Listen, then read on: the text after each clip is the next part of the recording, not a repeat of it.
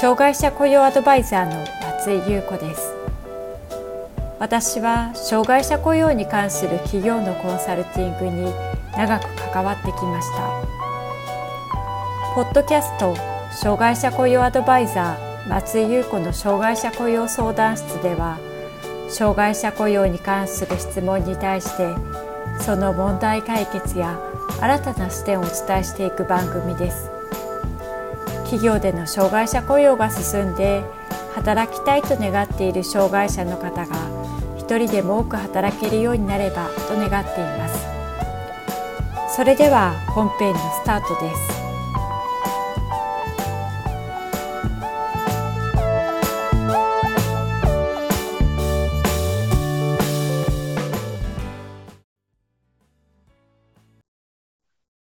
障害者雇用 .com の松井です。ジョブコーチ支援事業とは、ジョブコーチが企業や職場に出向き、障害特性を踏まえた直接で専門的な支援を行い、障害者の職場適用や定着を図ることです。今回は日本におけるジョブコーチが導入されることになった今までの経緯やジョブコーチになるための方法、また、求められる役割や資質について説明していきます。まず、ジョブコーチのこれまでの歩みについて見ていきます。ジョブコーチは、障害者が職場で働きやすい環境を整えるため、障害者と企業を支援する障害者雇用に携わる専門家や専門的役割を指します。1986年にアメリカでリハビリテーション法の改正によりサポーティッドエンプロイメント、援助付き雇用として制度化し、1980年代後半に日本に紹介されました。米国における職業リハビリテーションは身体障害者を対象として発展してきたため、職業相談、職業評価、職業訓練など、就職前の準備にポイントが置かれてきました。一方、知的障害や精神障害者の就労においては、この方法では成果が上がりにくい状況があり、実際の職場において仕事の訓練や人間関係の調整、休憩の過ごし方など、就職して働くために必要かつ具体的な環境整備をサポートする役割をジョブコーチが担ってきました。日本では厚生労働省がジョブコーチによる雇用後の支援を試験的に実施し、ジョブコーチの考え方と方法論を取り入れ、就労支援事業を進めてきた経緯があります。2002年に職場適用援助者ジョブコーチ事業を開始し、2005年に職場適用援助者助成金が創設されています。この背景には、障害者雇用促進法により事業主が一定数の障害者を雇用するように定められている障害者雇用率が関係しています。2021年からは民間企業における障害者雇用率が2.3%、つまり従業員43.5人に対して1名の障害者雇用が定められています。大企業だけではなく、中小企業でも障害者雇用の取り組みが進んでおり、企業内のジョブコーチを担う人も増えてきています。ジョブコーチの活動は、障害者が職場に適用できるように職場に出向き、本人を支援することや、職場の環境を整えることが含まれます。例えば、障害者本人に対する支援としては、担当する業務を遂行できるような仕組みづくりとして、スケジュールやマニュアルの作成をします。また、職場での人間関係を円滑にするために、担当者を決めて、報告、連絡、相談などのコミュニケーションの練習を行います。職場で一緒に働く従業員には、障害特性の理解を深める研修を行ったり、障害に配慮した雇用管理、職務内容や配置等についての相談に応じます。ジョブコーチは3つの種類に区分されています。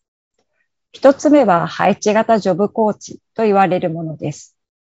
この配置型ジョブコーチは、地域障害者職業センターに配置されているジョブコーチで、直接的に支援を行ったり、間接的に訪問型ジョブコーチや企業在籍型ジョブコーチと連携して必要なアドバイスを行うことがあります。訪問型ジョブコーチは、障害者の就労支援を行う社会福祉法人等に所属するジョブコーチです。障害者雇用の促進に関わる事業など、障害者の就労支援を行う法人に雇用されている人や、医療機関に所属しており、精神障害者の就労支援に関わる業務を行っている人などがいます。三つ目のジョブコーチは企業在籍型ジョブコーチです。サポートする障害者と同じ企業に所属するジョブコーチとなります。専任ジョブコーチとして活動するジョブコーチもいますが、管理的な業務と兼務するジョブコーチもいます。2005年にジョブコーチ助成金制度が新設され、訪問型ジョブコーチ、企業型在籍型ジョブコーチは助成金の対象となり、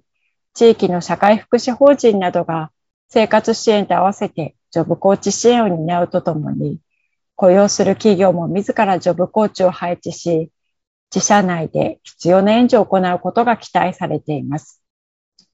この他にも地方自治体が独自に開催している研修を受講して、就労支援に携わるジョブコーチや、各所属先においてジョブコーチという職性のもとに活動している人もいます。例えば東京では東京ジョブコーチ職場定着支援事業の中で、東京仕事財団が認定した職場適応援助者として活動しているジョブコーチがいます。障害者が就職し、新しい職場で円滑に働き続けることができることを目的として、また、障害者を雇用する企業がスムーズに受け入れられるように、党独自の東京ジョブコーチを派遣し、障害者の作業適応支援や職場内の環境調整など、職場定着に向けた支援を行っています。続いて、ジョブコーチに求められる役割と求められる資質について見ていきます。ジョブコーチの役割は、障害者が働く環境を整えることです。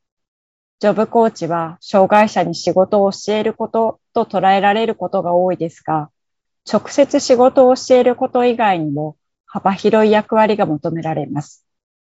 また、サポートする内容は、就職する障害者の能力や特性、雇用する企業の社風、規模、業種、障害者雇用経験の有無、就労支援機関や特別支援学校などの連携状況により異なります。ジョブコーチ支援では、障害者と職場の双方に対して事前に情報収集し、どのようなサポートが必要なのかを見極めます。そのために、障害者が所属する支援機関からの情報や、職場の仕事内容や受け入れ環境の確認を行いますが、これは障害者と職場を適切に組み合わせるジョブマッチングにとても有効的です。ジョブコーチは障害者が働けるようにサポートしますが、いつまでもサポートし続けることはできません。そのため、ジョブコーチは、障害者と職場の従業員とのコーディネーター役として、ジョブコーチがいなくても仕事ができるようなナチュラルサポートの体制を作っていきます。ナチュラルサポートとは、職場の上司や同僚が、障害者が仕事を行う上で必要なサポートをすることです。サポート内容には業務遂行に関わるサポートとともに、昼食や休憩時間の社会的行動に関するサポート、対人関係の調整なども含まれます。ジョブコーチは、障害者の雇用と就業の継続を図ることを目的としており、障害者本人をサポートするとともに、雇用する企業や人事担当者、雇用する障害者と一緒に働く社員をサポートすることが大切なミッションとなっています。障害者雇用はいろいろなバックグラウンドがある人たちが関わる仕事です。障害者を企業へ送り出す側としては、特別支援学校の教員や就労支援機関の指導員、障害者福祉に携わってきた人たちが関わりますし、障害者を企業で受け入れる側としては、企業の人事関係者、現場のマネジメントに関わる人たちがいます。そのため、ジョブコーチは、障害者と企業のどちらかに偏るのではなく、お互いをコーディネートしていくような能力、態度、姿勢が求められます。具体的な点を挙げると次のようなことがあります。障害者本人の支援ニーズや障害特性と事業主の求める要因の双方を考慮し、それに応じた的確な支援ができること。それぞれの事業所の社風やニーズを理解し、それに対応した支援が柔軟にできること。職場における障害者本人の不適用要因と事業主の生産性、効率性のバランスを図り、過度な配慮が難しいことを理解すること。障害者本人が活躍できる業務、場所を見つけながら、事業所のチーム、組織でサポートできる体制を築くこと。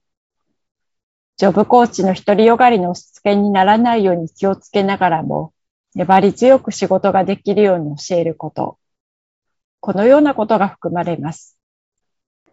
一度職場で仕事ができるようになったとしても、職場の環境や障害者本人の環境は変化し続けているので、時間の経過とともに問題や課題が出てくることがあります。このような時には、ナチュラルサポートへ移行しても、必要に応じてジョブコーチがサポートすることが職場定着に役立つこともあります。ジョブコーチは障害者の雇用と職場定着を図るため、障害者と職場のニーズを把握し、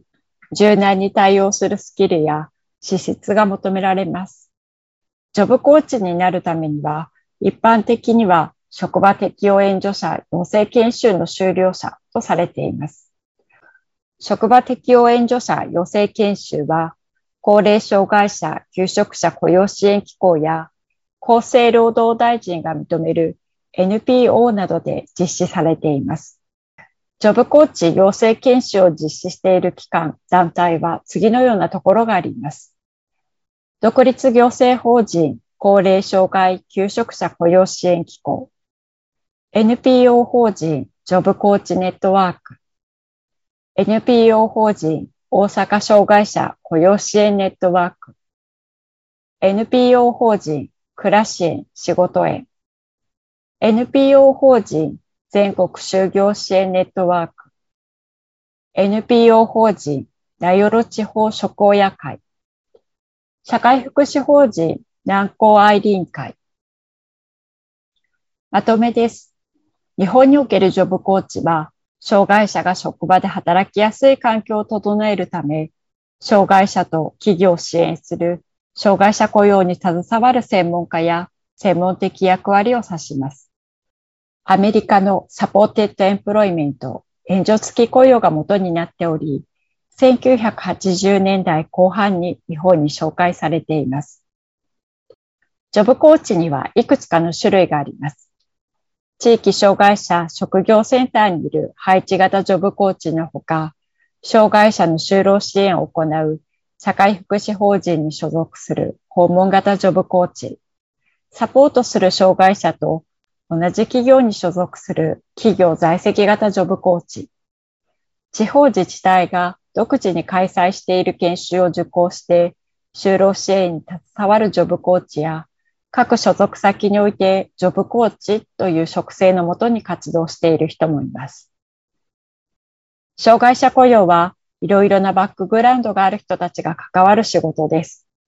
そのため、ジョブコーチは、障害者本人、企業のどちらかに偏るのではなく、お互いをコーディネートしていくような能力、態度、姿勢が求められます。ジョブコーチとして障害者雇用についての知識をさらに深めたい、企業支援を円滑に行いたいという方には、企業における障害者雇用の流れやポイントを解説したオンライン講座があります。動画を見ながら実際に何をすればよいのか、どのような点を決めていけばよいのかをテンプレートを埋めることによって進め方を体験することができます。関心がある方は下の概要欄からご覧ください。定期的に企業の障害者雇用に役立つメルマガを配信しています。詳しくは概要欄からご覧ください。障害者雇用相談室では、あなたの会社の障害者雇用に関する相談を受け付けています。こんなことが聞きたいというテーマや内容がありましたら、障害者雇用 .com のホームページにあるアドレスへお寄せください。お待ちしております。